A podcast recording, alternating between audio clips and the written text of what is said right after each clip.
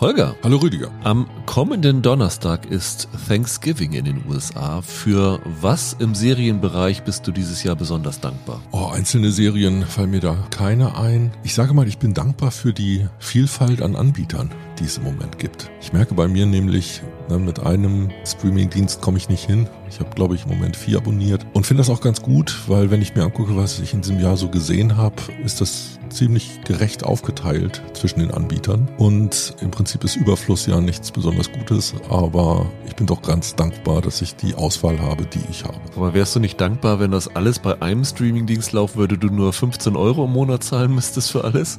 Ja, wobei Monopole sind auch immer doof. Nee, ich wäre dankbar, wenn die Durchschnittsqualität aller Streamingdienste besser wäre. Ein Großteil der Zeit verwende ich doch darauf, auszusortieren.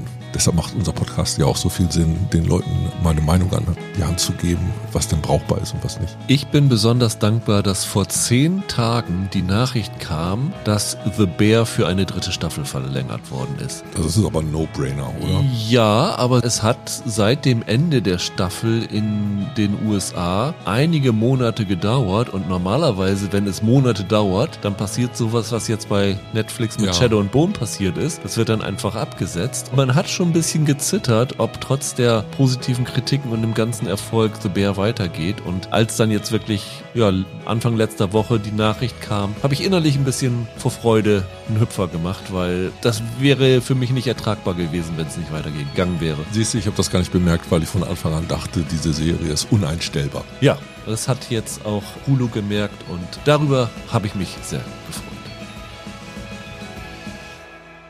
Hallo und herzlich willkommen zu einer neuen Ausgabe von Serienweise. Mein Name ist Rüdiger Meier und ich begrüße ganz herzlich Holger Lübgemann. Einen wunderschönen guten Tag. Ja, Holger ist heute dankenswerterweise kurzfristig eingesprungen, weil Michael erkrankt ist und ja, Holger hat jetzt ein kleines Pensum jetzt noch für diesen Podcast nachzuholen, weil wir haben uns doch ein bisschen was vorgenommen. Also wir sprechen heute über Deutsches Haus, eine deutsche Historienserie, die bei Disney Plus seit Mittwoch komplett verfügbar verfügbar ist. Wir sprechen über Monarch, deren ersten Folgen seit heute bei Apple TV Plus sichtbar sind. Das ist eine, ja, Extension des, wie nennt man's, Monsterverse? Monsterverse, genau. genau.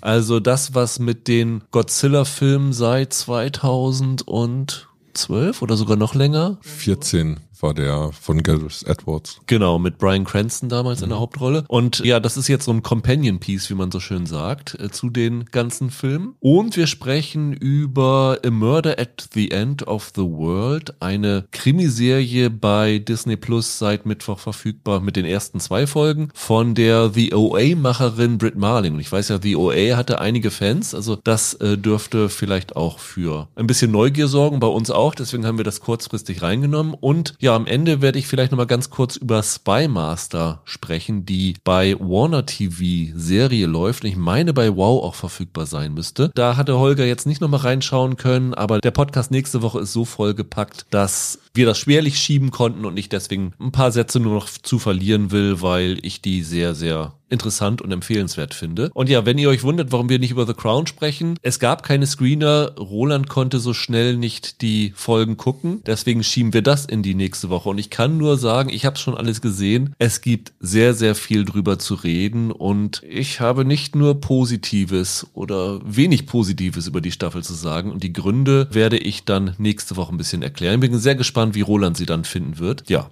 das also zu der Planung in dieser Woche. Michaels Krankheit hat zumindest eine kleine positive Note für euch zumindest, nämlich ich hatte ja die Deadline erklärt für die besten Serien aller Zeiten. Wir konnten die Folge noch nicht aufnehmen, deswegen, wenn ihr noch irgendwie aus irgendeinem Grund es nicht geschafft habt einzuschicken, könnt ihr das noch diese Woche nachreichen, wenn ihr wollt. Also bis zum Wochenende sollte es dann aber schon sein und an dieser Stelle muss ich auch nochmal Danke sagen an euch, weil es sind wirklich aktuell 151 Listen von euch eingeschickt worden. Das ist ja fast repräsentativ. Das ist ja fast repräsentativ mittlerweile. Mit vielen, vielen Begründungen, auch mit vielen Beschreibungen, wie schwer es euch gefallen ist, diese Top 10 zusammenzustellen. Dafür vielen Dank, dass ihr euch da so viel Mühe mitgegeben habt. Und als Belohnung habe ich jetzt auch beschlossen, dass wir diese besten Serien aller Zeiten Folge 2 teilen werden und tatsächlich eure Top 50 vorstellen, weil ich hätte es schade gefunden, wenn so viel unter unter den Tisch fällt, ja, wenn ihr euch so viel Mühe damit gegeben habt. Und ja, falls ihr jetzt traurig seid, dass ihr mit dieser Aufgabe fertig seid, die besten Listen zusammenzustellen, habe ich eine gute Nachricht für euch. Bleibt ja immer noch die Jahresliste, ne? Genau, ihr könnt auch schon anfangen, langsam die besten Serien des Jahres 2023 einzuschicken. Und da habt ihr dieses Mal auch etwas länger Zeit. Also es reicht vollkommen, wenn ihr bis zum Ende des Jahres, vielleicht auch sogar, sagen wir, bis zur ersten Januarwoche das einschickt, weil ich ja schon gesagt habe, ich bin die nächsten Wochen ein wenig abwesend und wir werden diese Folge dann tatsächlich erst Mitte Januar ausstrahlen können. Was aber auch ganz schön ist, weil sich dann das so ein bisschen entzerrt mit den besten Serien aller Zeiten und weil ihr jetzt dann tatsächlich dieses Jahr alles schauen könnt, was da läuft. Also zum Beispiel 20. Dezember kommt noch Percy Jackson, falls das für euch ist. Am 29.12. kommt das Haus des Geldes Spin auf Berlin. Also das könnt ihr noch alles abwarten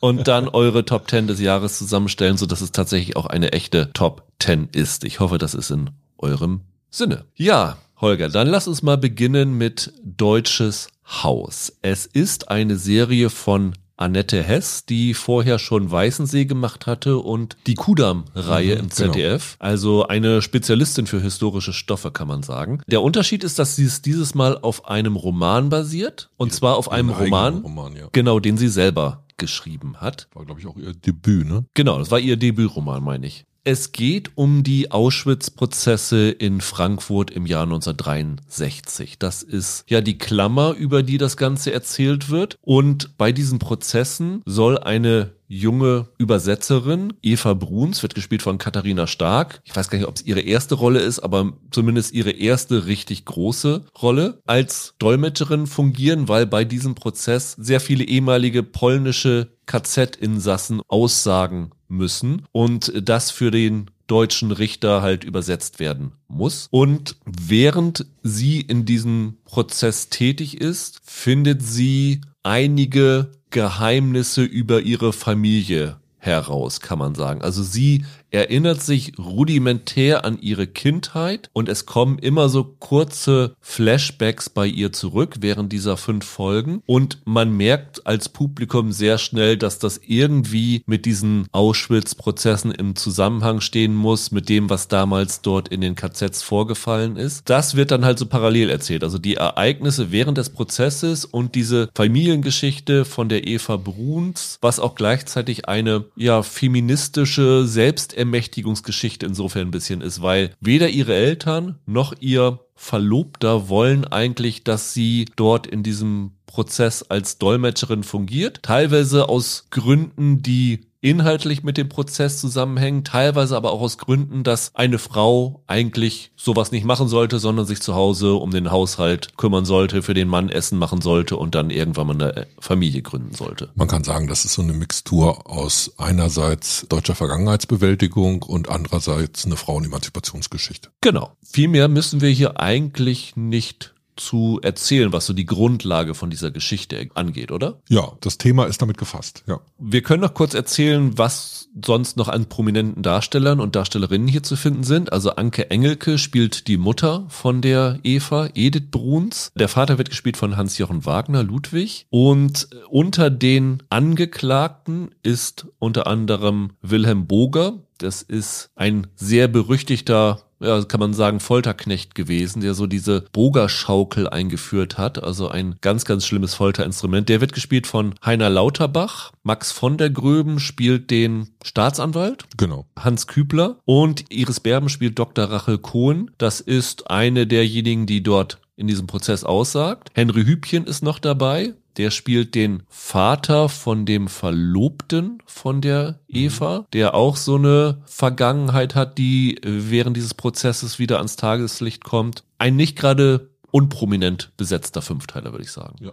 Hattest du dich vorher schon mal mit den Auschwitz-Prozessen befasst, Holger? Naja, vor paar Jahren äh, sind ja, ich glaube, bin eines Jahres zwei Filme zu Fritz Bauer erschienen. Das ist ja der hessische Oberstaatsanwalt gewesen, der diese Auschwitz-Prozesse auf den Weg gebracht hat. Ich glaube, ich habe sogar beide Verfilmungen gesehen. Da spielen die jetzt nicht die gleiche Rolle wie in dieser Verfilmung, aber wenn man so will, ist das der gleiche politische Hintergrund, gesellschaftspolitische Hintergrund, der da schon mal beleuchtet wurde, unlängst als Fiktionsarbeit. Der Fritz Bauer taucht hier ja auch auf, ne? Ist dir das aufgefallen? Ja, ja, genau, der äh, schaut so zwei, dreimal um die Ecke. In der allerletzten Folge gibt es so eine Szene im Gerichtssaal, bevor das Urteil gefällt wird, wo jemand ein Interview für die Kamera vom Fernsehen mhm. gibt. Und da sagt der einen Satz, äh, der ist mittlerweile sehr berühmt. Genau, aber wir sehen ja auch schon vorher, wie er seinen jungen Staatsanwalt, also die äh, Max von der Gröben Rolle, einweist, so ein bisschen. Er ist schon, schon ein paar Mal im Bild. Ich weiß gar nicht aber, ob er mit Namen benannt wird. Ja, da bin ich mir auch nicht so sicher. Was ich ganz interessant fand, was ich dann im Rahmen der Recherche herausgefunden habe, ist, dass man sich die gesamten Protokolle der Auschwitz-Prozesse im Internet mhm. anhören kann. Mhm. Das sind mehrere hundert Stunden, die du dir da anhören kannst. Ich glaube, auch in Interviews hat Annette Hess gesagt, dass sie 400 Stunden äh, genau. Audio, Audiomaterial sich angehört hat. Das war dann halt ihre Form der Vorbereitung. So. Genau, aber schon für den Roman, für den Roman damals schon. richtig, genau. Und diese Serie kommt zu einer Zeit, in der sie eigentlich nicht besser reinfallen könnte, weil der aktuell steigende Antisemitismus ist natürlich hier auch ein großes Thema, dass das noch wieder ans, an die Oberfläche bringt. Also man muss sagen, wahrscheinlich hätte es keine Zeit gegeben, wo sie nicht in die Zeit reingepasst hätte, aber man hat so das Gefühl, dass es aktuell noch ein bisschen äh, mehr die Finger in die Wunde legt. Ja, also das ist ein Thema, was dort verhandelt wird. Latenter Antisemitismus in der Gesellschaft. In diesem Fall gibt's unter anderem die Figur eines Hoteliers, der die von dir schon erwähnte Iris Berben-Rolle, diese Rachel Kohn, beherbergt und der damit aber eigentlich erstmal ein Problem hat, dem erstmal der Vorschuss gezahlt werden muss, äh, bevor er sie in eins der Hotelzimmer lässt. Ja, und der auch offen judenfeindlich ist, wenn sie da ist, genau, und sich da irgendwie drüber beschwert, wie die Zimmer aussehen und sowas alles. Ja, ja, das ist schon ziemlich krass. Das ist ja auch die eigentliche Erzählung. Diese restaurative Bundesrepublik der 50er Jahre das Thema unter den Teppich gekehrt hat und gerade nicht bereit war zur Aufarbeitung der NS-Zeit und der Holocaust-Gräuel. Ein Teil der historischen Leistung dieses Auschwitz-Prozesses besteht gerade darin, für die Öffentlichkeit, besonders aber auch für eine jüngere Generation vorgeführt zu haben, was eigentlich stattgefunden hat, durch diese, diese gesammelten Zeugenaussagen. Die Aussage aus heutiger Sicht oder aus historischer Sicht ist, dass es nach diesen Auschwitz-Prozessen nicht mehr möglich war, zu sagen, nichts gewusst zu haben oder zu leugnen, was da passiert ist. Weil da ist das zum ersten Mal, also es gab natürlich die Nürnberger Prozesse vorher, das war aber ja so, naja, auf die absoluten Führungskräfte in Anführungsstrichen gemünzt gewesen. Aber hier zeigte sich zum ersten Mal, wie das Ganze in die Breite gegangen ist. Und diese Figur von der Eva Bruns, die durch diese Prozesse Sachen erfährt, von denen sie vorher gar nichts gewusst hatte, das ist natürlich stellvertretend genau. für den Rest Deutschlands, die das erste Mal durch diese Prozesse gelernt haben, was wirklich da überall vorgefallen ist. Die wird halt so ein bisschen naiv gezeichnet, wie alle junge Menschen interessiert sie sich erstmal für Geschichte überhaupt nicht. Sie lebt halt in ihrer Gegenwart und dieser Prozess und die Informationen, die sie dadurch erhält über die Vergangenheit des Landes, als auch letztendlich dann bis hinein in die Familiengeschichte. Das ist die eigentliche Erzählbewegung, die dort stattfindet. Das ist das eigentliche, was, was aufgedeckt wird. Das ist ein Aufdecken der Vergangenheit. Ja. Wir haben beide alle fünf Folgen gesehen, ne? Wie ist so dein Gesamteindruck von dieser Serie, beziehungsweise Hast du das Gefühl, dass die Folgen gleichbleibend in ihrer Qualität sind? Wenn ich so frage, merkt man schon, dass es bei mir so das Gefühl ist, dass es für mich nicht so war. Naja, sag mal so, ich finde nicht alle Ideen gleich überzeugend, wie das Ganze umgesetzt und inszeniert wurde. Sag mal so, es gibt einige Darsteller, die mir mehr gefallen als andere. Es gab einige Szenen, die ich wirklich sehr stark fand inszenatorisch stark, aber der grundsätzliche Angang, damit habe ich so ein kleines Problem. Ich vermute, das wird schon in dem Roman so gewesen sein. Und ich finde auch, wenn man diese Kuhdarmstoffe kennt von Annette Hess, dann hat man da schon so eine, so eine gewisse Ahnung. Irgendwie ist das schon so eine Folie des Unterhaltungsromans, vor dem so ein unfassbar schwieriges, ernstes Thema verhandelt wird. Und ich habe das gesehen und allein aufgrund der Tonalität habe ich mir manchmal gewünscht, dass da eher ein deutscher Autorenfilm dabei gewesen wäre. Ich hätte gern einen Film über diesen Prozess gesehen. Ich finde auch diese Idee, die Übersetzerin äh, zur Hauptfigur zu machen, machen und so eine junge Frau diesen Erfahrungen, diese Aussagen erleben zu lassen. Nicht schlecht, das ist eine gute Idee, um sich das zu nähern, aber dann hätte ich, glaube ich, lieber den Christian Petzold-Film darüber gesehen, als diese Serie. Ich finde, dass sie das Ganze manchmal zu sehr weich spült durch gerade diese Perspektive, diese Frauenemanzipation, diese ganze Geschichte, ich glaube, in Teilen braucht man das gar nicht. Es gibt so viel, was man da irgendwie rausschneiden könnte, weil es eigentlich nicht von dem erzählt, was interessant ist oder was das eigentliche Thema sein sollte. Der Vater des Verlobten ist dement. Äh, diese Übersetzerin hat eine Schwester, die in so einer Geburtsklinik arbeitet. Ganz viele Figuren am Rand, die alle nochmal irgendwelche Probleme aufgeladen bekommen, wo ich mich die ganze Zeit frage, warum brauchst du das für den, für den Kern deiner Geschichte? Dieser Angang das war für mich manchmal ein bisschen zu viel, jetzt bin ich ganz böse, Frauenroman. Mir ging das recht ähnlich. Ich finde die Serie insgesamt wirklich gut wirklich bemerkenswert in Teilen. Die hat Momente, wie du eben schon gesagt hast, inszenatorisch können wir, glaube ich, später noch drauf zu sprechen, wahnsinnig gut. Es gibt aber für mich bei deutschen Historienserien immer diese Tendenz, das haben wir schon so oft gehabt, das als Familiengeschichte zu erzählen. Das war bei Bonn zuletzt zum Beispiel so. Das hast du bei Weißensee gehabt. Das ist fast überall so, dass das in Deutschland scheinbar der Hauptangang für so eine Geschichte ist, dass wir das immer mit so einer Familiengeschichte erden müssen. Ja. Und das finde ich hier problematisch. Also diese ganze Geschichte mit ihrem Verlobten, der nicht will, dass sie da arbeitet und dieses alles. Das finde ich schwierig. Ich finde diese Sache mit ihrer Familie, mit, also mit ihrer direkten Familie, mit den Eltern oder so, ist noch relativ nah bei der Kerngeschichte dabei. Aber alles, was davon wegführt, sehe ich genauso wie du, hätte eigentlich nicht in diese Serie reingemusst. Das hätte für mich fokussierter bei dieser Hauptfigur, bei diesem Prozess sein müssen. Und für mich war das so, dass ich das Gefühl hatte, dass die Serie zum Ende hin, gerade so in Folge drei, vier, sich deutlich stärker auf diese Auschwitz-Prozesse oder sagen wir besser gesagt auf diesen ersten Auschwitz-Prozess, ja, darum geht's in diesem Fall ja nur, konzentriert und in den Momenten richtig, richtig gut gewesen ist. Und bis sie sich dann endgültig darauf konzentrieren, passiert in den ersten zwei Folgen so viel Familiengeschichte, dass mir da gewünscht hätte, sie würden da näher beim Thema bleiben. Also deswegen hatte ich so diese Entwicklung, dass ich es am Anfang bisschen schleppend fand und am Ende doch oftmals richtig gefesselt war von der Serie. Ja, die hat ihre packenden Momente und die hat auch äh, die inszenatorisch starken Momente. Also eine Sache, die wir hier, glaube ich, verraten können, am ersten Tag im Gericht sehen wir diese Übersetzerin da noch nicht in der Funktion, sondern ganz einfach als Besucherin auf einer der Besucherbänke. Vorher noch im Smalltalk mit einer Frau, die neben ihr sitzt. Dann wird die Anklage verlesen und das findet ohne Schnitte statt. Da wird minutenlang einfach eine Gräueltat nach der anderen aufgelistet, so dass dem verlesenen Staatsanwalt irgendwie schon das Wort stockt. Dass er zum Wasserglas er zum greift Wasser und das wird nicht rausgeschnitten. Also ich bin mir nicht sicher, ob es wirklich ohne Schnitt ist. Es sieht ja. aus wie ohne Schnitt, aber das war ganz stark, ja. Nee, in dem Fall ist es sogar so, man sieht ihn zwischendurch trinken, aber ich glaube, in der Tonspur erzählt er weiter. Auch das war ein toller Gimmick. Man sieht ihn die ganze Zeit dabei im Profil. Dann gibt's den Gegenschnitt ins Publikum. Wir sehen wieder unsere Hauptdarstellerin und die ist bereits in diesem Moment verwandelt worden und ist ein anderer Mensch. Der laufen die Tränen runter, weil sie selber nie gedacht hätte, mit welcher Tragweite diese Anklage schon daherkommt. Und man muss aber sagen, dieser Gegenschnitt kommt wirklich erst nach gefühlt drei, vier Minuten, wo. Wenn nicht noch mehr. Ja. Also du siehst wirklich diesen, ich glaube, es ist nicht der Chefankläger, sondern ich, ich weiß nicht genau seine Funktion, der die Anklage verliest. Du siehst in dem Profil und du siehst sein Mund sich bewegen und die Kamera bewegt sich immer, also die ist nicht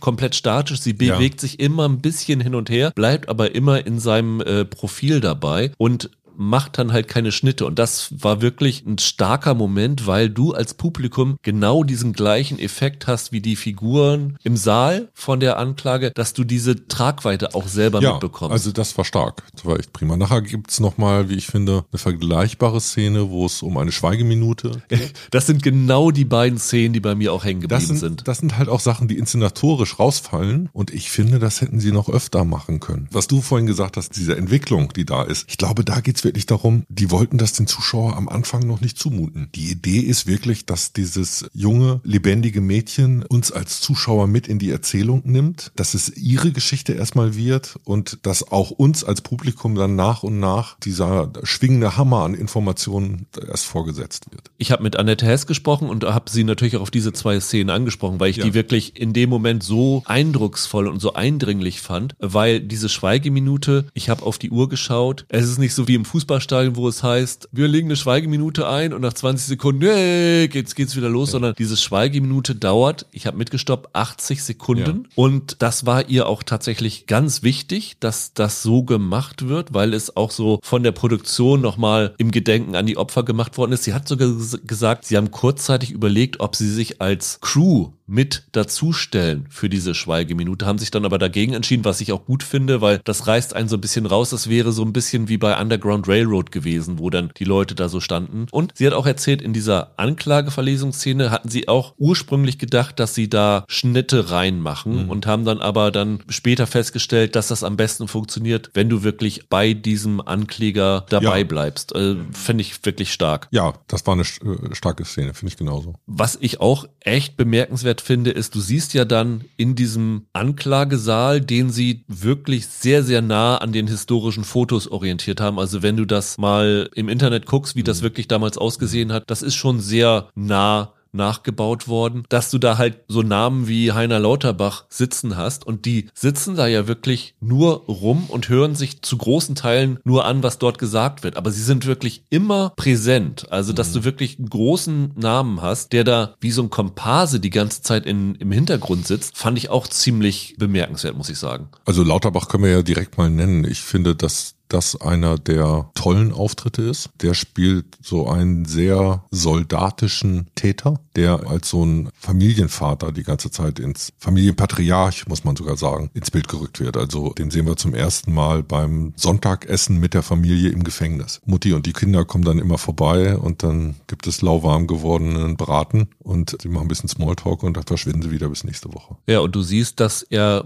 trotzdem immer noch gewisse Privilegien hat, dass die Leute, die dort sind, ihm halt auch das ermöglichen, dass er ja da so ein halbwegs normales Leben im Gefängnis führen kann. Und es ist tatsächlich ganz interessant, wenn man sich ein bisschen rein recherchiert in diese Geschichte. Damals war es so bei den Prozessen, dass da tatsächlich teilweise Leute, die im Gericht als ich weiß nicht, ob es Gerichtsdiener oder Polizisten waren, vor dem salutiert haben, als er da rein und rausgegangen ja, ist. Also diese Entnazifizierung hat halt 1963 immer noch nicht stattgefunden. Ich meine, es gibt sogar über den Richter, nachdem Annette Hess dieses Buch geschrieben hat, einige Enthüllungen, die den auch nicht mehr in so einem guten Licht darstellen okay. ließen. Also wenn man sich da ein bisschen rein recherchiert, ist das schon wirklich sehr auffällig und es gibt da wirklich tolle Momente drin. Auch diese Figur von Iris Berben, diese Rachel Cohen. Das ist eine Figur, die ist in dem Roman noch ein Mann gewesen, erstaunlicherweise. Okay. Das ist eine Komposition von verschiedenen Zeugenaussagen, die dort getätigt worden sind. Und das ist auch eine Figur, die tritt zum ersten Mal auf. Man sieht sie über den Markt laufen und sie sucht dann was und wird dann äh, von der Eva angesprochen. Und da wird sie dann auch vom Polizisten angeschnauzt, weil sie einen Judenstern auf ihrer Jacke aufgenäht hatte. Fand ich auch eine starke Szene. Iris Berben hat übrigens bei dem Roman das Vorwort, glaube ich, geschrieben oder zumindest so ein Empfehlungsblurb auf dem Buch gehabt. Also die haben da schon eine gewisse Verbindung schon vor dieser Serie gehabt. Ja, ich glaube, äh, die Annette S. Produktionen waren auch hauptsächlich mit der Firma von Oliver Berben, ne, dem Sohn. Da gibt es allein deshalb eine Connection. Bist du denn zufrieden mit allen Darstellern? Also ich habe jetzt viele Kritiken gelesen, wo vor allen Dingen die Katharina Stark sehr, sehr gelobt worden ist. Das ist die Schauspielerin, die Nachwuchsschauspielerin, die, die Eva Bruns spielt, die Hauptdarstellerin. Und mich hat sie ehrlich gesagt nicht so überzeugt hier in der Serie. Also ich fand, das war eher eine Schwachstelle. Nö, das könnte ich für mich nicht sagen. Wolltest du Anke Engelke als Schwachpunkt ausmachen? Ich will leider Anke Engelke als Schwachpunkt ausmachen, ja. Okay, warum? Weil ich habe eher das Gefühl, dass ihre Figur bisschen schwierig geschrieben ja, ist. Vielleicht ist es auch das. Ich finde, was Annette Hess hier teilweise misslingt, ist den Figuren die nötige Tiefe zu geben. Ich finde, das bleibt ein Figurentableau und teilweise verwendet sie doch einiges an Zeit auf Figuren, ohne dass die viel Tiefe gewinnen. Da denke ich jetzt zum Beispiel an den Verlobten. Bei den Eltern der Hauptfigur dieser Eva geht es mir ähnlich und für Anke Engelke ist das halt einer ihrer Ausflüge ins ernste Fach, muss man sagen. Wobei sie da schon wirklich gute hingelegt hat, ne? Ja, trotzdem, sie, sie spielt hier so eine Wirtin und gleichzeitig so eine Frau, die Vergangenheit verleugnet. Also es gibt da schon so ein Spannungsfeld zwischen Familienleben und was sollen denn die Leute denken? Und gleichzeitig wird sie von Anfang an dargestellt als so jemand, der sehr stark in so einem Arbeitsalltag eingebunden ist. Und dann kommt ja noch dazu diese Restauration, die die betreiben, das Deutsche Haus im oberen Teil der Berger Straße in Frankfurt, also mitten in Bornheim. Und dann spielt das 1963 und für mich ist das keine Figur einer Wirtin. Und davon abgesehen, wenn man mit der Kamera da reingeht, dann muss da auch hessisch gebabbelt werden. Das ist jetzt ein bisschen übertrieben. Ich sage gar nicht, dass wir da ein Dialektdrama draus machen sollen, aber wenn du Authentizität herstellen willst, und das hat Annette Hess immer wieder betont, dann brauchst du solche Kleinigkeiten, damit das irgendwie so stimmig ist. Und für mich war es zum Beispiel so die Art und Weise, wie die Umwelt teilweise gezeichnet wurde, aber auch teilweise die Besetzung einzelner Figuren. Da habe ich mich ein bisschen dran gestört. Bei der Engelke war das der Fall. Die Staatsanwälte, es waren drei Staatsanwälte, der jüngste war 35 und war für die Verhältnisse ein junger Jurist in, in so einem Prozess, wird hier aber vom 31-jährigen Max von der Gröben gespielt, besser bekannt als Danger aus äh, Fuck You Goethe. Der ist zum Beispiel für mich zu jung für die Rolle. Der ist 31, aber sieht aus wie 25. Und das ist so eine Besetzung, das ist so ohne Not. Verstehe ich nicht, was das soll. Und dann kommt für mich noch ein bisschen hinzu, wenn solche Stoffe versuchen, eine Zeit einzufangen, dann ist das total wichtig, dass sie die Sprache der Zeit sprechen. Das ist natürlich ein Problem, wenn sowohl jüngere Autoren als auch jüngere Filmemacher, also in dem Fall gibt's zwei Frauen, die Regie geführt haben bei den fünf Folgen, die sind, sind alle irgendwie so Mitte der 70er oder später geboren. Isabel Prahl und Randa Shahut. Genau. Ich hatte da manchmal das Gefühl, die kennen diese Figuren nicht mehr. Es gibt da irgendwie kein Erleben davon, wie diese Menschen als Generation waren. Wo ich zum Beispiel bei Heiner Lauterbach das Gefühl habe, der weiß ganz genau, wen er spielt. Das sind nämlich wahrscheinlich die Biedermänner und Arschgeigen, die der junge Lauterbach noch irgendwie als seine Gegner in der Gesellschaft empfunden hat, als der, keine Ahnung, in den 60ern, späten 60ern jung war. Der kann das irgendwie abrufen und für mich mit einer glaubhaften Authentizität hinstellen. Aber den jüngeren Darstellern gelingt das nicht in dem gleichen Maße. Vielleicht bin ich da ein bisschen zu backmesserisch in dem Fall. Ich erinnere mich immer ein bisschen daran, ich habe das über Michael Haneke mal gelesen, dass der teilweise, wenn er dreht, gar nicht zuschaut, was die Schauspieler spielen, sondern nur zuhört. Der hat quasi die Augen bedeckt und ihre Gesichtsausdrücke sind denen egal, aber seine Filme müssen erstmal richtig klingen. Und richtig klingen heißt, die Sprache, die Betonung muss stimmig sein. Und da ist dieses Stück für mich, glaube ich, nicht Deutschland 1963. Da sieht das genauso gemacht von einer späteren Generation aus. Und so in Sachen Akkuratesse kriegt's von mir da Abzüge in der B-Note. Wofür ich der Serie unendlich dankbar bin, ist dieser Anstoß, mich mehr in diese Sache rein zu recherchieren. Das ist ein total spannendes Thema. Weil selbst im Schulunterricht, wo man NS-Zeit hatte, ist dieses Thema, kann ich mich zumindest nicht dran erinnern, nicht vorgekommen. Hier waren so Sachen dabei, da fällt dir alles aus dem Gesicht, wenn du das liest. Also es gibt ja, das kann man verraten, irgendwann gibt es eine Ortsbegehung in Auschwitz, ja. weil es Aussagen gibt, die sich widersprechen, wie die Geografie des Ganzen ist, wo man dann sagt, ja, das müssen wir uns vor Ort selber angucken und dann wird halt eine Delegation dorthin geschickt. Und in Wirklichkeit ist das so gewesen, aber in Wirklichkeit ist irgendjemand vorab schon dahin gefahren und hat sich das angeschaut. Und der hat davon berichtet, dass er dahin gekommen ist und in Auschwitz Leute mit SS-Uniform und Schäferhunden hat rumlaufen sehen. Weil 1963, 1962, 63 dort ein Film gedreht worden ist über die Zeit. Mittlerweile ist es so, dass man in Auschwitz nicht mehr drehen darf. Es ist so, dass du nur noch vor den Zaun drehen darfst, was glaube ich Steven Spielberg für Schindlers Liste gemacht ja. hat, was Annette Hess gesagt hat, was für sie auch möglich gewesen wäre, was sie aber nicht wollten. Aber diese Szene ist so schockierend, dass ich mir fast gewünscht hätte, sie würde in dieser Serie vorkommen, weil dass du da 1963 als Leute hinkommst, die da wirklich noch bewusst die Erinnerungen an diese KZ-Zeit hatten und da Leute rumlaufen an der Stätte und ja, Nazis spielen. Ich konnte es gar nicht glauben, als ich das gelesen habe. Ja, es gibt manche Sachen, die kannst du nicht richtig zeigen. Andere Sachen versucht sie, zum Beispiel an dieser Figur, wie heißt der, David Miller. Die finde ich auch ein bisschen missraten. Das ist dieser ist eigentlich die rechte Hand des Oberstaats genau der des Staatsanwalts. dagegen der der sie erst überhaupt nicht als Dolmetscherin haben genau will. der hat offenbar einen deutsch-jüdischen Hintergrund scheint dann aber mit der US-Armee wieder nach Deutschland gekommen zu sein bleibt so ein bisschen diffus finde ich das ist so so eine Figur die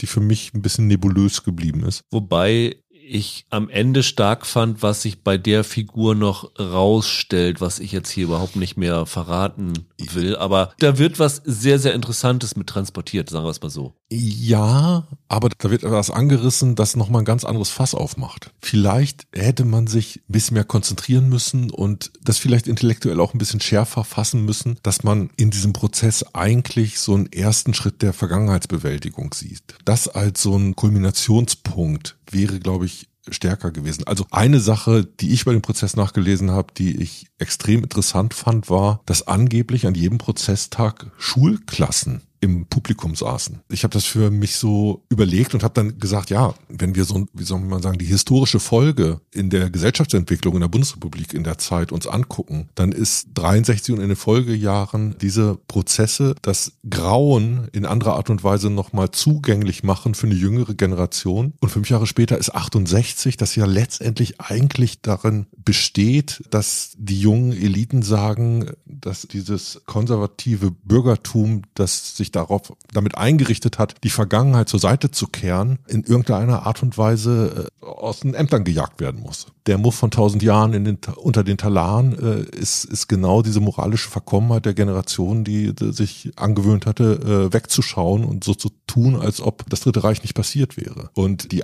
eigentlichen Aufarbeitungsjahre kommen dann ja danach. Die wirkliche Aufarbeitungsleistung in Deutschland findet ja viel stärker erst in den 80ern im Grunde genommen statt. Und das als so einen historischen Startpunkt ein bisschen genauer zu fassen, das hätte ich dem Projekt gewünscht. Ich habe zwei Sachen die mir noch aufgefallen sind, wenn du das Buch mit der Serie vergleichst. Ja. Das eine ist, im Buch werden keine Namen genannt. Da werden die Angeklagten alle nur mit so Attributen belegt. Die Bestie zum Beispiel, das ist Walter Boger. Das haben sie hier geändert. Also sie haben hier wirklich Robert Mulker, Wilhelm Boger namentlich benannt. Bei einer Figur ist es mir aufgefallen, dass sie das beibehalten haben, was sie im Roman hatten, nämlich es gibt dort einen Apotheker unter den Angeklagten, was, wer sich ein bisschen damit beschäftigt, ganz eindeutig Victor Capesius sein soll. Der wird hier auch in der Serie nicht mit echten Namen benannt. Ich habe daraufhin Annette Hess gefragt. Sie hat gesagt, das liegt daran, weil dort eine Verbindung mit der Figur von der Rachel Cohen besteht und sie wollte nicht, dass eine reale Figur okay, mit, mit, einer, einer fiktiven, fiktiven, Kreation, ja, ja, ja. was ich auch total nachvollziehbar finde. Das äh, fand ich so ganz interessant, dass sie jetzt hier wirklich die Namen genannt haben. Sie hat gesagt, sie wollte im Buch vermeiden, dass die Leute gleich googeln. Also wenn du im Buch liest Wilhelm Boger, dass die Leute dann gleich hingehen und sagen, Willem und sie sagt, in dem Moment, wo du eine Serie hast und die Leute eh ein Gesicht von dieser Figur haben, ist das nicht so relevant. Deswegen hat sie die hier wirklich benannt. Und das andere ist, die Serie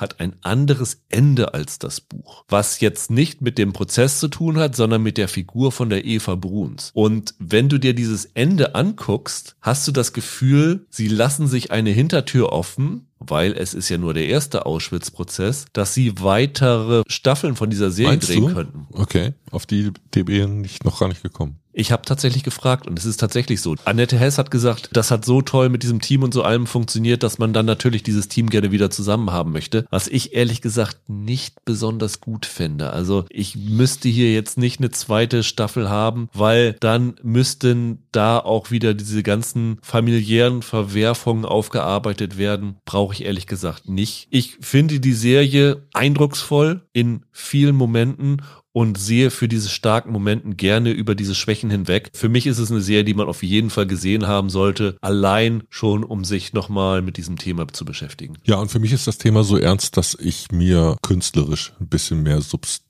Abstands gewünscht hätte. Kann ich voll verstehen. Ich bin mir aber ziemlich sicher, dass die nächstes Jahr bei den Preisen auftauchen wird. Deutscher Fernsehpreis oder ob Grimme in der Streaming-Kategorie vergeben wird, weiß ich gar nicht. Die haben, glaube ich, auch Cleo dieses Jahr einen Preis ja. gegeben, also okay. müsste gehen. Okay, also ich glaube, darauf kann man sich gefasst machen. Es gab ja durchaus einige Kritiken schon, die waren schon so ein bisschen hymnisch, wo ich für mich halt das Gefühl hatte, die sind aber echt drüber, weil man sich dann manchmal auch so ein bisschen fragt, dann kennt ihr aber auch die alten Sachen nicht. Manchmal hat man ja so das Gefühl, da gibt's Kritiker, die dann nicht mehr so richtig vergleichen können. Da gibt's alte Kempowski-Verfilmungen, die mehr über die NS-Zeit erzählen, nur so mal reingeworfen. Hätte aber auch eine ZDF-Serie sein können, oder? Ja, natürlich, klar. Ich habe auch mit Bedacht nicht Weißensee, sondern Kudamm genannt. Henry Hübchen müssen wir noch ein Wort zu verlieren. Ja. Das ist echt ein guter Schauspieler. Also ich finde nicht, dass er so richtig großartiges Material hier kriegt, aber Gott kann der Sätze sprechen. Und einer der anderen inszenatorisch ganz starken Momente, es gibt den Moment der Urteilsverkündung. Er als so ein bisschen dementer Mann, der durch hin ist und selber auch ein Lagertrauma hat, erscheint an diesem Tag im Gericht und setzt sich dann davor auf die Bank und hört über Lautsprecher einfach nur der Verkündung zu. Ja, Mensch, manchmal reicht es ganz einfach, einen Schauspieler die Kamera ins Gesicht zu halten und die Emotionen, die da eingefangen werden, die fesseln uns dann als Zuschauer. Das war für mich einer der anderen ganz starken Momente, die da drin steckten. Aber wie gesagt, Abzüge in der B-Note. Ich kann jetzt keinen kunstvollen Übergang zu unserer nächsten Serie schaffen, weil das thematisch sowas von weg ist. Aber lass uns übergehen zu Monarch Legacy of Monsters, der ja neuen Apple-Serie. Ich habe schon gesagt, es ist eine Begleitserie zum Monsterverse, das 2014 mit Godzilla begonnen hat. Es gibt mittlerweile Skull Island, den Film, Godzilla King of the Monsters und Godzilla vs. Kong. Und nächstes Jahr geht's noch Godzilla X-Kong The New Empire. Da gehört jetzt diese Serie auch rein. Beziehungsweise sie gehört irgendwo dazwischen. Die spielt doch, wenn ich das richtig sehe, zwischen Kong, Skull Island und Godzilla 2. Also sie spielt ja auf vielen verschiedenen Zeitebenen, muss man dazu sagen, weil die allererste Szene, die wir sehen, ist in den 1970ern, wo wir die John Goodman Figur sehen. Bill Render, der auf einer Insel vor einer Spinne flieht weil er irgendwie was dort gefunden hat und rausschaffen will. Ja, das ist der Monsterauftakt. Und diese Tasche wird dann Jahre später noch wieder eine Rolle spielen, weil die Haupthandlung spielt kurz nach dem G-Day, also nachdem Godzilla San Francisco platt gemacht hat. Im Jahr 2014, 2015 spielt das Ganze. Und dazu gibt es noch eine Zeitebene, die in den 1950er Jahren spielt, wo die Gründung von Monarch erzählt wird. Also wie diese Geheimorganisation, die ja sich zur Aufgabe gemacht hat, diese Titans, wie sie heißen, also die verschiedenen Monster aufzuspüren und ja, im Idealfall unschädlich zu machen, wie das damit begonnen hat. Und wo wir die John Goodman-Figur als jungen Mann kennenlernen, dann gespielt von Andersholm. Richtig, genau. Und die zweite Figur, die wir auf zwei verschiedenen Zeitebenen sehen, ist die Figur von Lee Shaw, wird gespielt 1952 von Wyatt Russell. Russell genau. und 2015 von seinem Vater Kurt Russell. Der bekanntere. Wobei Wyatt Russell ja auch schon bei Falcon and the Winter Soldier ja. dabei war und dieser Lodge 69 oder irgend sowas Serie. Und wenn man sich jetzt so ein bisschen ausrechnet, da sind zwischen diesen beiden Zeitnehmen 60, 63 Jahre Unterschied. Wyatt Russell ist 37 Jahre alt, Kurt Russell ist 72 Jahre alt, das sind nur 35 Jahre Unterschied. Ist ein bisschen komisch, aber das hat auch seinen Grund, weil die Serie spricht an vielen Stellen darüber, dass das ein bisschen komisch ist, weil sie sagen immer wieder, warum ist denn der so jung noch? Der müsste doch jetzt schon 90 sein, das kann doch gar nicht angehen. Also ja. sie deuten da sehr früh ein Mysterium ein, das mit dieser Figur zu tun hat, was wir auch noch nicht wissen, was es genau ist, weil von den zehn Folgen, die es gibt, haben wir bis jetzt nur acht Folgen sehen können. Das war alles, was Apple zur Verfügung gestellt hat. Ihr könnt heute zwei Folgen sehen, die restlichen Folgen dann im Wochenrhythmus bis zum 12. Januar. Bist du ein Fan von dieser Godzilla Monsterverse Geschichte? Also die alten japanischen Gummianzug B-Filme, den kann ich durchaus was abgewinnen. Und ich muss eher zu meiner Scham gestehen, dass ich auch diese Monsterverse Filme, ich glaube, ich habe die alle gesehen. Allerdings eher als Guilty Pleasure Und Pleasure hat sich manchmal auch gar nicht eingestellt. Ich finde die schon ganz schön vergurkt. Ich mag aber trotzdem so dieses große Katastrophen-Action-Kino. Nur davon ist in Teilen diese Serie ja ein bisschen Abkehr. Ja, total. Also ich weiß, Michael ist ein großer Fan von den Godzilla-Filmen und fand diese Serie richtig, richtig schlecht, war richtig enttäuscht davon. Fan von den Filmen und fand die Serie schlecht. Ja. Ist ja humoristisch. Und ich habe von den Filmen, glaube ich, nur Kong Skull Island gesehen. Ja. Und den fand ich miserabel. Hat mir überhaupt nicht gefallen. Die anderen habe ich gar nicht gesehen. Und bin entsprechend mit wenig Erwartungen in diese Serie reingegangen. Ich denke da immer so ein bisschen, wenn ich diese Filme sehe, das ist für mich Transformers ohne Blech. Und damit kann ich nicht viel anfangen. ja, die haben ein Problem. Wenn man bedenkt, dass diese historischen Godzilla-Filme aus den 50ern aus dem Land kamen, das den Atomschlag erlebt hat in Hiroshima und Nagasaki. Dann bekommt diese Figur als Chiffre für Zerstörung durchaus einen anderen Gehalt. Auch wenn da Trash-Kino bei rausgekommen ist, kann ich diese Schöpfungsidee dieser, dieser Figur oder dieses Monsters nachvollziehen. Mit dieser ganzen Titanengeschichte drumherum, die für dieses Monsterverse da jetzt so rübergestülpt würde, funktioniert das für mich überhaupt nicht. Da fehlt mir gerade die Möglichkeit, das als Chiffre für irgendetwas zu sehen. Da hätte man durchaus was draus machen können. Das Problem irgendwie bei diesen Monsterfiguren ist ja, dass eigentlich eine technische Bedrohung übersetzt wird in eine Form von Naturkatastrophe. Nämlich es gibt da Wesen, die sind so groß und stark, dass sie die Gefilde der Menschen ganz einfach platt machen, wenn sie drüber marschieren. Und mit so einem menschgemachte Naturkatastrophen-Szenario hätte man, glaube ich, was anfangen können. Aber das wird in dieser Serie ja eigentlich nicht erzählt. Zum einen laden die das diesmal sehr viel stärker mit so einem Familienplot auf und darüber wird in großen Teilen dann doch erstmal eine Figurenerzählung, wo es um die Beziehungen dieser Figuren untereinander geht und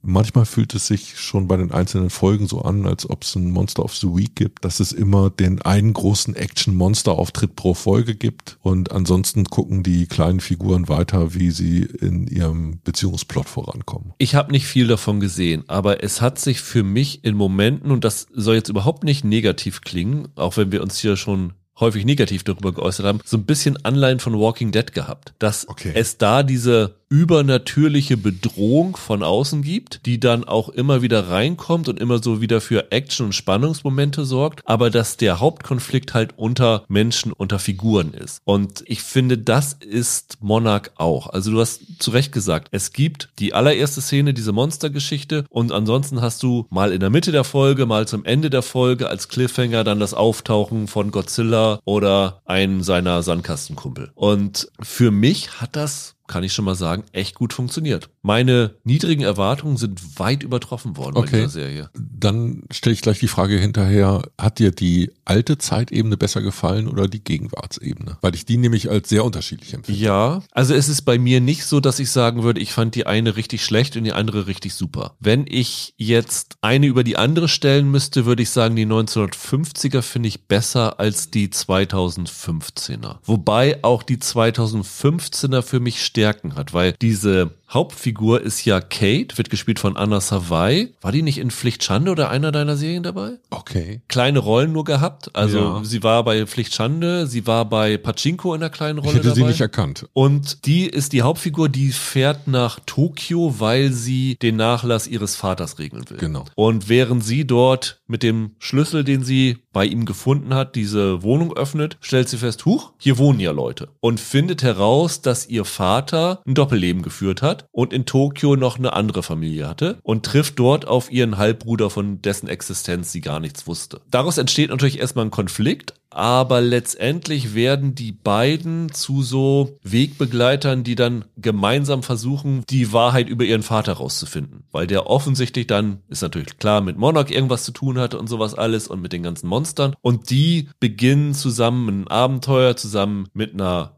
Freundin von dem Halbbruder, also Kentaro heißt sie, wird gespielt von Ren Watabe. Das ist so eine Programmiererin, die unterstützt sie dabei und dann geraten sie mit so Monarch-Leuten in Konflikt und all sowas. Die Anna Savai fand ich super. Die fand ich richtig stark. Also da hat mir vieles bei diesen Figuren mitgefallen. Ja. Aber das, was so da mit dieser hochtechnisierten Monarch-Organisation in der Zeit zu tun hat, hat mich nicht so überzeugt wie dieses Anfangsgeschichte. Ich bin sowieso ein Fan auch bei Superhelden von Origin-Geschichten. Diese Wie ist es mit Monarch losgegangen Geschichte finde ich ziemlich klasse. Ich finde Wade Russell super hier. Der junge Bill Render, Anders Holm, hast du den schon, hast du schon erwähnt. Ich habe den noch nie gesehen. Kanntest du den vorher? Aber den fand ich klasse. Und dann ist ja noch die, ist das die Großmutter von den Ja. Kindern dabei? Keiko? Wenn ich mich nicht ganz täusche, gespielt von Mari Yam- Yamamoto, fand ich auch toll. Also dieses Dreier-Ensemble in den 50ern, dem habe ich einfach gerne zugeschaut und wie das dann so losgeht und diese erste Szene, wo sie dann ja auch eine Sache finden, ich sag nicht, was es ist, aber sie finden im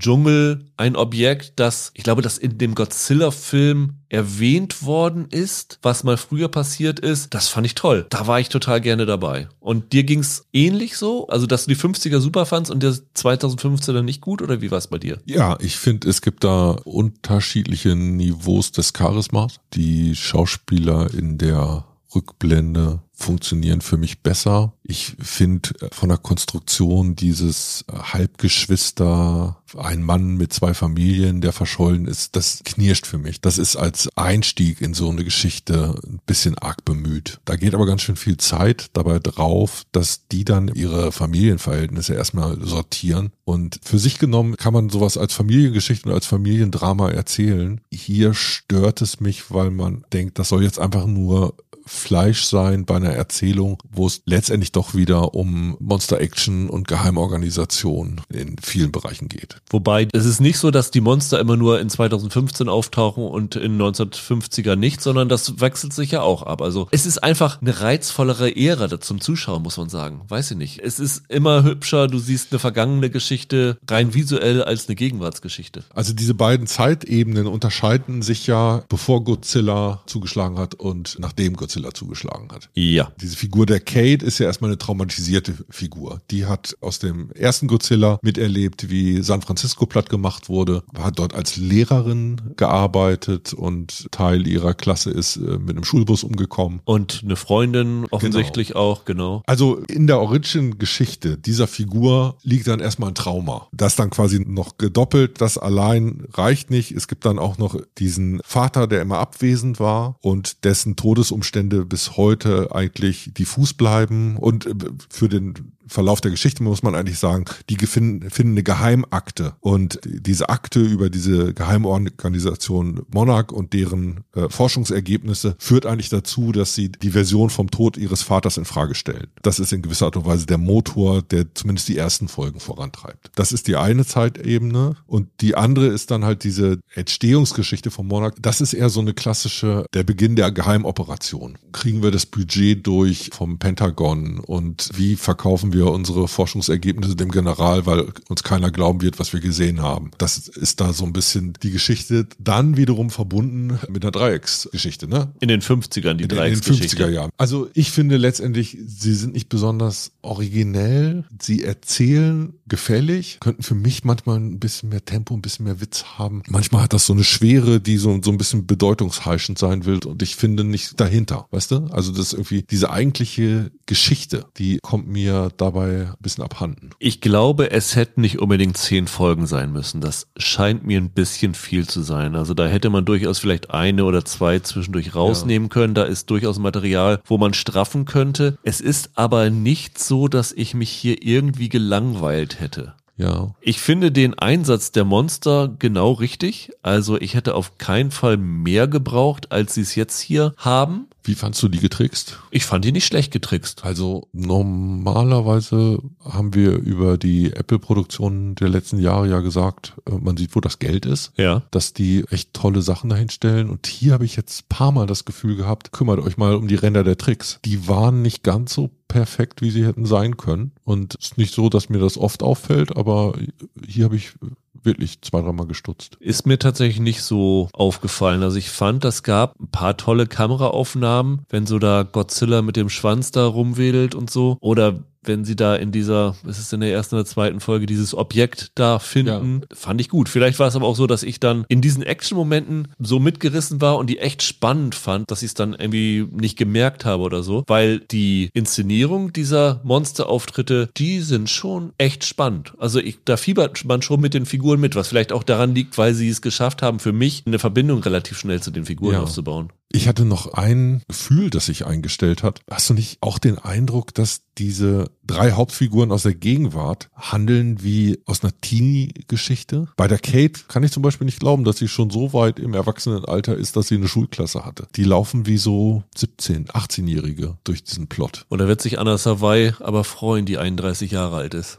Genau. Vielleicht das Reflektierende, das Erwachsene fehlt mir da so ein bisschen. Also das würde ich eher bei ihrem Halbbruder sehen, der noch bei Muttern wohnt. Das war eher so eine Figur, wo man aber auch in der Serie so das Gefühl hat, dass die Serie bewusst zeigt, dass sein Erwachsenenprozess noch nicht abgeschlossen ist. Ja. Der ist ja irgendwie da Künstler, der irgendwie eine Ausstellung macht und auf Bestätigung seines Vaters ja. hofft und so. Dann hast du ja aber noch die dritte Figur, also seine, seine Freundin, die May. Die Hackerin. Ja, die aber so in ihrem, was sie tut, was sie will, was sie sagt, auch total indifferent ist, finde ich. Das war zum Beispiel so eine Figur, von der hatte ich das Gefühl, oh, die ist jetzt aber wirklich nicht, nicht gut angelegt, nicht gut geschrieben. Es kommt dann eine Wendung von ihr, die kommt so ein bisschen wie Kai aus der Kiste. Ja, ganz genau. Und wenn ich die drei zusammen habe, dann habe ich halt immer Szenen, wo ich denke, oh, hier haben sich die Drehbuchautoren jetzt nicht mit Ruhm bekleckert. Da ist für mich mit Abstand Kate die interessanteste ja. Figur. Ich finde aber auch da, wie gesagt, ich habe die Filme nicht gesehen, vielleicht ist das da auch schon angelegt, aber so diese Momente, wenn zum Beispiel, wenn sie in Tokio sind und der Godzilla-Alarm losgeht ja. und sie sich dann in den U-Bahn-Schächten in Sicherheit bringen, das hat natürlich auch gerade wieder so eine Aktualität mit, das ist ja vergleichbar, Godzilla ist ja dann hier nun ein Symbol für Bombenalarme oder ja. sowas. Ich finde, da sind schon starke Momente drinne, was so ein Ereignis wie dieser hier beschriebene G-Day mit der Psychologie von der Bevölkerung anstellt. Ich finde, das arbeitet die Serie schon ziemlich gut raus und es ist für mich erfreulicherweise keine Krawallserie, sondern eine Serie, die durchaus psychologische Ansatzpunkte hat, die ich nicht schlecht fand. Warum ist die bei Apple? Wo würdest du sie sonst gerne sehen? Bei Netflix?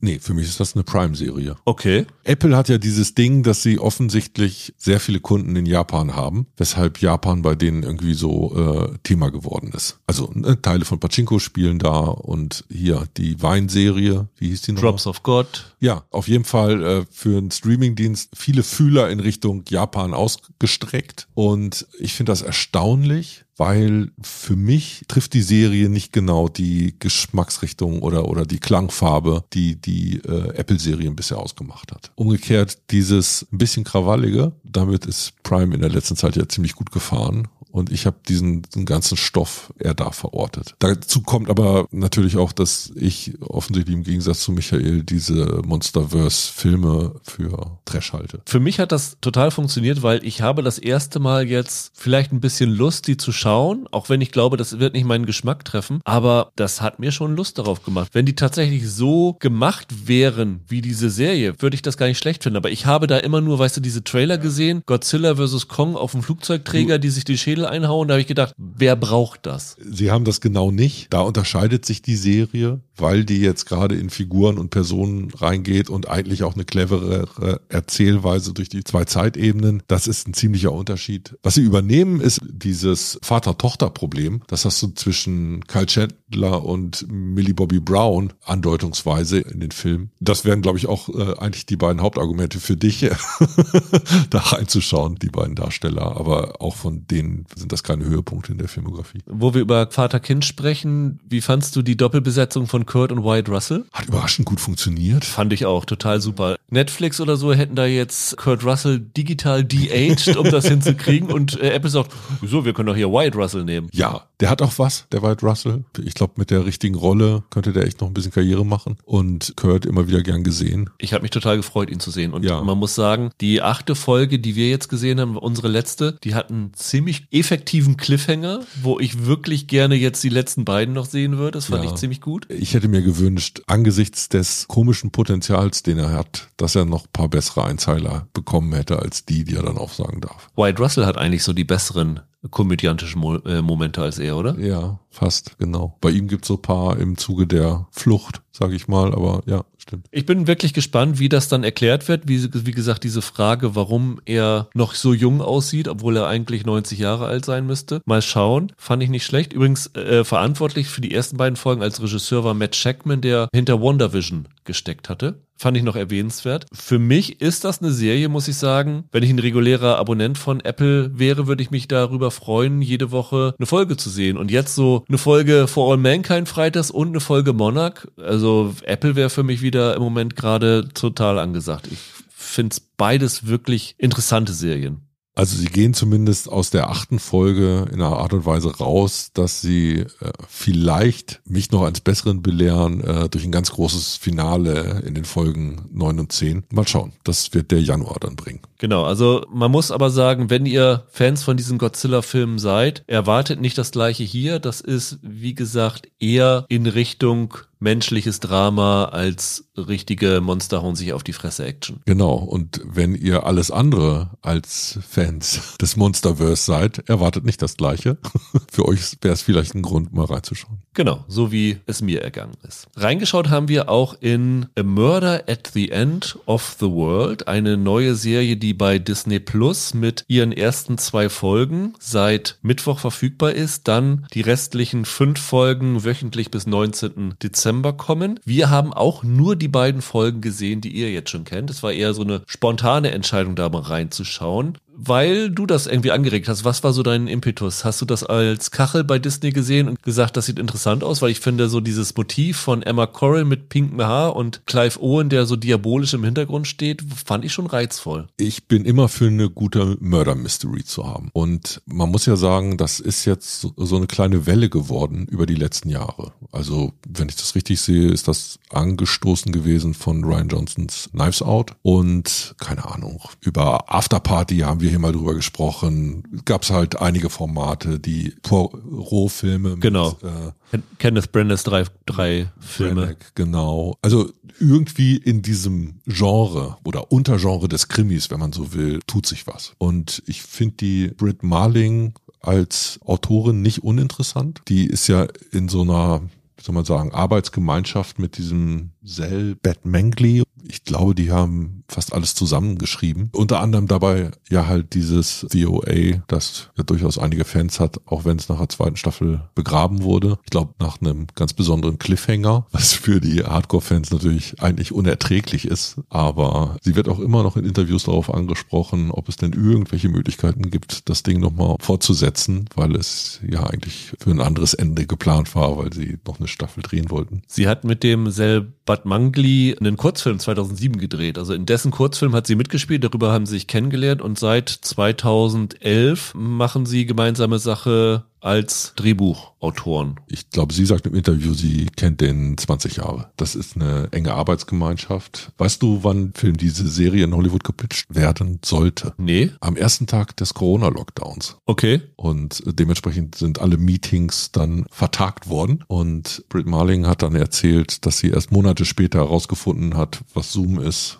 Und alle anderen wohl weiter ihre Stoffe über Zoom gepitcht hatten in der Zwischenzeit. Und so hat sie das dann irgendwann nachgeholt. Und die beiden sind mit dem Stoff wohl schon länger schwanger gegangen, unter anderem während des Schreibens von ZOA. Da gab es wohl auch die Idee, Teile der Geschichte, die hier jetzt eingeflossen sind, dort unterzubringen. Aber ich glaube, so im Aufbau und in der Struktur hat sich das noch erheblich verändert. Die Serie beginnt ziemlich effektiv. Also wir sehen eine Szene in einem Buchladen, wo jemand eine Lesung hat und wir sehen eine Figur, die mit Kapuzenpulli, mit Kapuze über dem Kopf dort in diesen Laden reinkommt. Und dann kommt ein Aufruf, ja, und dann hier haben wir noch eine junge Autorin, die ihren ersten Roman halt geschrieben hat, eine True Crime Geschichte. Bitte begrüßen Sie. Dann sehen wir, dass diese junge Frau nach vorne tritt auf die Bühne und das Publikum sich gen Ausgang begibt. Ja. Und dann legt sie ihre anfängliche Nervosität ab und beginnt dann ihre Geschichte zu erzählen. Und es sind alle gebannt von dem, was sie erzählt und kommen alle wieder zurück. Und genau diesen gleichen Effekt erzielt diese Szene auch aufs Publikum, weil wenn sie dann anfängt und diese Geschichte ihres Buchs erzählt, wie das alles losgegangen ist und dann sagt, ja, normalerweise macht man das nicht, aber ich lese jetzt einen Teil aus dem Ende des Romans vor und dann liest sie das und das ist so spannend spannend. Da willst du echt wissen, was da passiert ist. Also das fand ich total genial als Beginn einer Serie irgendwie. Ja, das Ding hat eine komische Struktur. Zum einen ist es wirklich klassisches Murder Mystery. Es werden mehrere Figuren an einem Ort versammelt. Können wir ja schon sagen, sie wird irgendwann von einem äh, Tech-Milliardär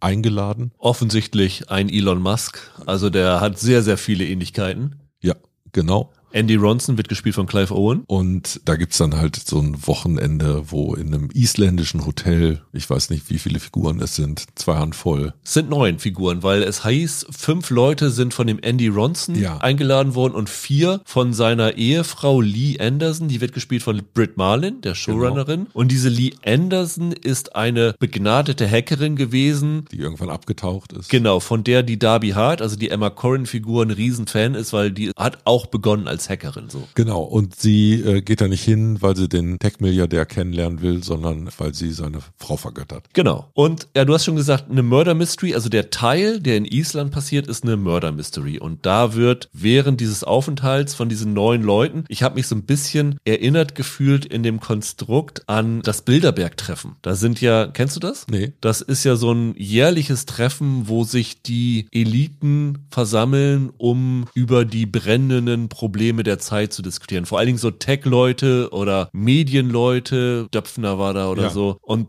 das ist jetzt für mich so in einem kleineren Rahmen, weil da ging es ja auch darum, dass sie über Klimaschutz diskutieren und irgendwie Clive Owen hält da eine Rede und erzählt da von den Problemen, die die Menschheit plagt. Und wenn wir uns alle zusammensetzen, dann können wir hier gemeinsam eine Lösung genau. finden und so. Während dieses Treffens passiert ein Mord. Man darf nicht sagen, wer. Darf nicht sagen, wer, okay. Und dann versucht die Darby, diesen Mord zu lösen, weil sie hat einerseits diese Erfahrung von diesem True Crime Fall, den sie damals gelöst hat mit ihrem damaligen Freund Bill, wird gespielt von Harris Dickinson. Und sie ist die Tochter eines Pathologen und hat seit Kindesalter an schon Kontakt zu Leichen und Tatorten gehabt. Also ein Zitat darf ich bringen. Sie sagt irgendwann, das ist mein 57. Tatort. Genau, genau. Was von so einem jungen Mädel, die wie gerade 20 aussieht, halt ungewöhnlich ist. Und das wird in Rückblenden wiederum erklärt. Sie das Mädchen war, das nicht im Wagen gewartet hat, als ihr Vater, der Gerichtsmediziner, wieder zu einer Leiche gerufen Genau, das ist die ganz weite Rückblende, die nur einen kleinen Teil der Serie ausmacht. Die andere Rückblende ist, wie sie mit dem Bill den Serienmörder gefasst hat. Das wird also genau. also parallel auch noch erzählt. Und das ist dann nicht diese klassische Murder Mystery, weil Murder Mystery ist ja ein Ermittler, ein Dutzend Verdächtige an einem Raum eingesperrt und am Ende dann die, das große Treffen, wo alle im Raum sitzen und Poirot oder Miss Marple oder was weiß ich erklärt, wer es dann gewesen ist, warum. Und das andere ist dann so diese, diese klassische Krimi-Erzählung, wo wir dann das Ende am Anfang bekommen haben, oder zumindest Teile des Endes, und dann diese ganze Geschichte erzählt wird, wie sie zum ersten Mal mit diesem Fall in Kontakt gekommen ist, dass sie an dem, mit ihrem Vater an einen Tatort gefahren ist, da war eine Leiche schon seit längerer Zeit, die haben sie gefunden und da waren auffällige Silberohrringe und das stößt dann an, dass sie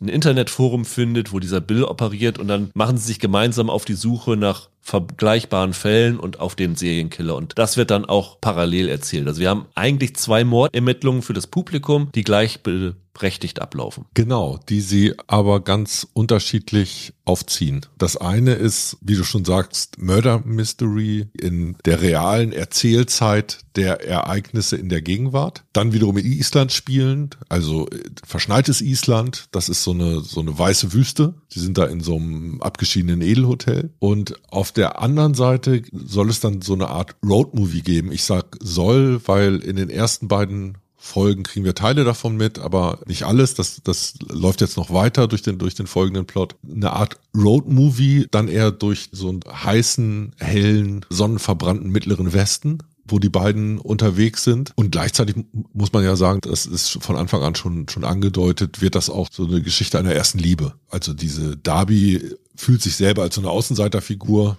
das ist sie ja auch, wenn sie sich in ihrem Alter immer an den Tatorten ihres Vaters rumtreibt. Und gleichzeitig, das ist halt das Charmante dieser Rückblende. Dieser Bill ist ja so eine Internet-Forums-Bekanntschaft, weil ihre Ausbildung als Privatdetektivin ist, ist quasi die Autodidaktin, die sich das in den Jugendjahren schon beigebracht hat durch die Beobachtung des Vaters und weil sie in, bei Reddit und in irgendwelchen Foren unterwegs war und die ganze Zeit diesen ganzen True Crime Kram mitgemacht hat. Deshalb ist sie die junge, erfahrene Ermittlerin. Das ist so eine ganz besondere Zeichnung für so eine Detektivfigur, wie du sie eigentlich nie hast. Und zwischen den beiden muss irgendwas vorgefallen sein, weil direkt nach dieser Lesung fragt eine der Anwesenden, dieser Geschichte geht über sie und Bill, aber warum ist Bill denn heute Abend nicht da? Und sie sagt dann ja, wir haben seit sechs Jahren, glaube ich, nicht mehr miteinander gesprochen. Genau. Hat dir denn einer der beiden Teile besser gefallen oder fandst du es hier gleichwertig? Also man muss sagen, dadurch, dass wir die ersten beiden Folgen gesehen haben, habe ich das Gefühl, ich bin jetzt erst am Ende der Exposition. Wobei die Folgen sehr lang sind. Die erste Folge war 65, die zweite, glaube ich, sogar ja, über 70 Minuten. Jeweils über eine Stunde, ja. Das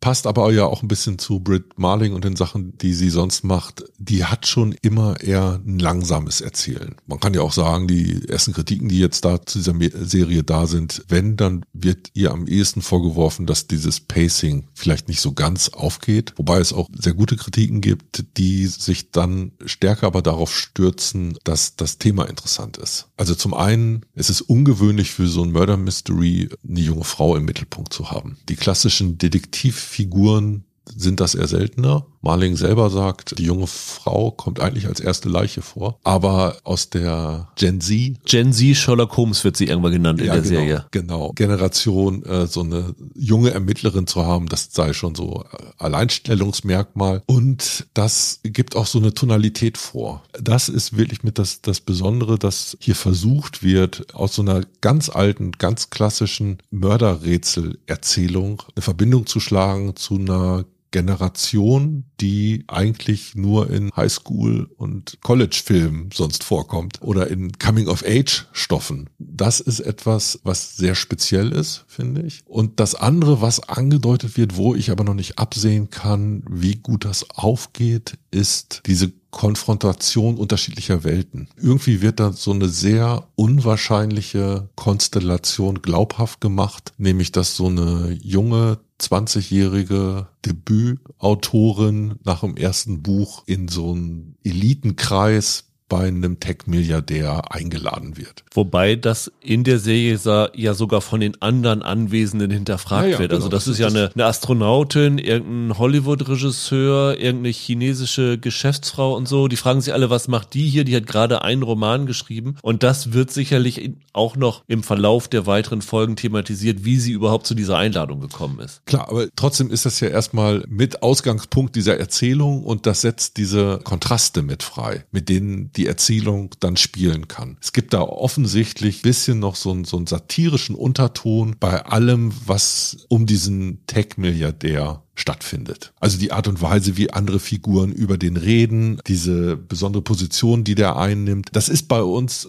heute in der Gesellschaft ja auch so, dass diese Anführer der großen Tech-Konzerne in irgendeiner Art und Weise glorifiziert werden, wo man denkt, ja, was konnten Steve Jobs, Jeff Bezos und Elon Musk jetzt wirklich gut, außer dass sie zwei, dreimal richtige Entscheidungen getroffen haben, die zu unfassbaren Milliardenbergen geführt haben. Sie nennen ihn ja auch immer Andy, also es wird nicht Mr. Ron, sondern alle nennen ihn Andy, so wie alle Musk Elon nennen. Genau. Und das als so ein gegenwärtiges Gesellschaftsporträt, weil das Internet macht ja einen unglaublichen Bohai um diese Gestalten, bei denen durchaus nicht klar ist, wie ihre intellektuelle Reichweite denn eigentlich aussieht. Das, die sind einfach nur erfolgreich, so, aber deshalb musst du ja nicht jenseits des Geschäftssinn klug sein oder gebildet. Also ich finde das schon so ein bisschen angedeutet, dass das so ein Schaumschlägertum ist, was, in dieser Figur so ein bisschen angelegt ist bei Clive Owen. Was da noch passiert, finde ich interessant. Oder ob sie das zum Sprechen bringen, ob das fruchtbar wird für die weitere Erzählung. Mal gucken. Ich bin ganz froh, dass ich irgendwo gelesen habe, dass die Auflösung am Ende ziemlich gut funktionieren soll. Eine Sache muss man vielleicht noch sagen, bei diesen Gegensätzen, die gezeichnet werden, dadurch, dass das so ein Tech-Milliardär ist, ist das halt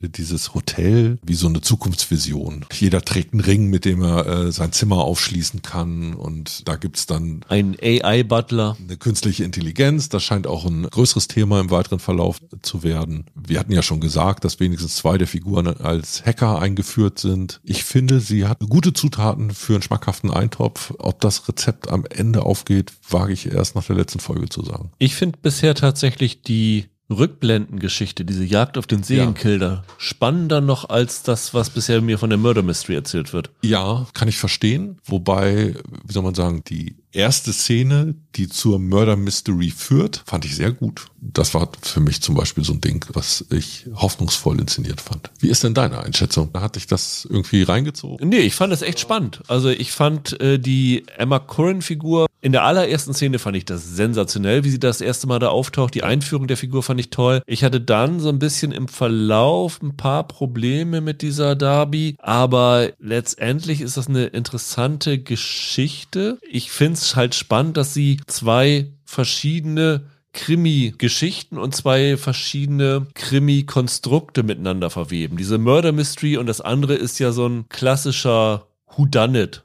Also ein Whodunit ist auch das Murder Mystery, aber so eine klassische Serienkiller-Jagd. Das sind ja Sachen, wo du eigentlich aus beiden eine eigenständige Serie machen ja. könntest. Und das jetzt irgendwie zusammen zu verpacken, finde ich erstmal reizvoll. Ob es am Ende dann aufgeht, muss man dann sehen. Aber ich bin da schon gepackt von. Und ich finde das irgendwie auch cool, wie Emma Corrin da mit den rosa Haaren da, da rumläuft. Ich bin angefixt ein bisschen von der Hattest Serie. Hast du schon gesagt, dass sie bei The Crown Diana gespielt hat? Genau, sie hat in Staffel 4 von The Crown Diana gespielt, genau. Ihr Gegenüber in gewisser Art und Weise ist dieser Harris Dickinson als Bill. Ja. Den finde ich gut. Manchmal hat man ja so Darsteller, man sieht die in zwei, drei Szenen und denkt, äh, okay, das Gesicht werde ich mir merken müssen weil das nur eine Frage der Zeit ist, bis der nochmal in größeren Rollen zu sehen ist. Naja, der hat in dieser Serie Trust, die bei uns ziemlich untergegangen ist, den entführten Jean-Paul Getty den Dritten gespielt. Da war er schon recht groß und der war in diesem Film Triangle of Sadness von Ruben Östlund, den ja. Michael ja, ja. so super fand. Eigentlich die Hauptfigur. Ja, ja, genau. Ja, also ich finde, es sind interessante Leute dabei. Also unter denjenigen, die da in diesem isländischen Hotel sind, sind unter anderem Alice Braga und Joan Chen aus Twin Peaks, wenn sich noch jemand erinnert erinnert. Also Clive Owen ja so oder so jemand, den man immer wieder sehen will. Für mich stimmt in dieser Grundkonstellation da ziemlich viel. Ich finde es visuell bisher gut umgesetzt. Ich hoffe, dass sie das Niveau halten können. Sie haben es auch geschafft, so vom, vom Set-Design Orte zu finden, die für sich interessant wirken. Also ich finde, was so Atmosphäre angeht, machen die im Moment viel richtig. Ich bin mir aber nicht sicher, ob ich mich auch dem Punkt anschließen würde, dass ein bisschen mehr Zug zum Tor und ein bisschen mehr Tempo vielleicht ganz gut getan hätten. Aber aber da denke ich ja immer, dass gerade die Expositionsfolgen oft einen falschen Eindruck verleihen. Zumal sie hier dann, wie du ja gesagt hast, auch noch diese interessante Konstellation von eigentlich einer Zweiteilung der Geschichte, einmal nach vorne und einmal in die Vergangenheit vornehmen. Also auf jeden Fall mal gucken, was wird. Dann will ich zum Abschluss noch mal ganz kurz über Spy Master sprechen. Eine Serie, die gestern bei Warner TV Serie gestartet ist und dann auch im Paket von Wow verfügbar sein müsste. Zwei Folgen sind bisher gelaufen, die restlichen vier kommen immer in Doppelfolgen donnerstags dazu. Es ist auch eine Historienserie so ein bisschen, also spielt im Jahr 19 1978 und dreht sich um einen Mann namens Victor Godeanu, wird gespielt von Alex Sekarianu, ist eine ja rumänische Serie von HBO Europe gemacht worden. Die beiden Autoren Adina Sadianu, eine Rumänin und Kirsten Peters, eine Deutsche, die haben einen Drehbuchwettbewerb bei HBO Europe mitgemacht, wo diese Geschichte ausgewählt worden okay. ist und durften das dann zur Serie machen. Ist auch dieses Jahr bei der Berlinale Series gelaufen und fand ich da einen der stärksten Beiträge. Und diese Victor Gordiano-Figur basiert eigentlich auf einer realen Geschichte. Nämlich, es geht eigentlich, auch wenn es nie hier so genannt wird, um Ion Mihai Pasepa. Das ist die rechte Hand von Nicolae Ceausescu gewesen, dem rumänischen Diktator, was die Figur in der Serie auch ist. Und der war 1978 der höchstrangige Überläufer aus dem Ostblock zu den USA. Und die Serie beginnt damit, dass der Victor Gordianu in Bonn in die US-Botschaft kommt und dort nach Frank Jackson fragt. Das ist so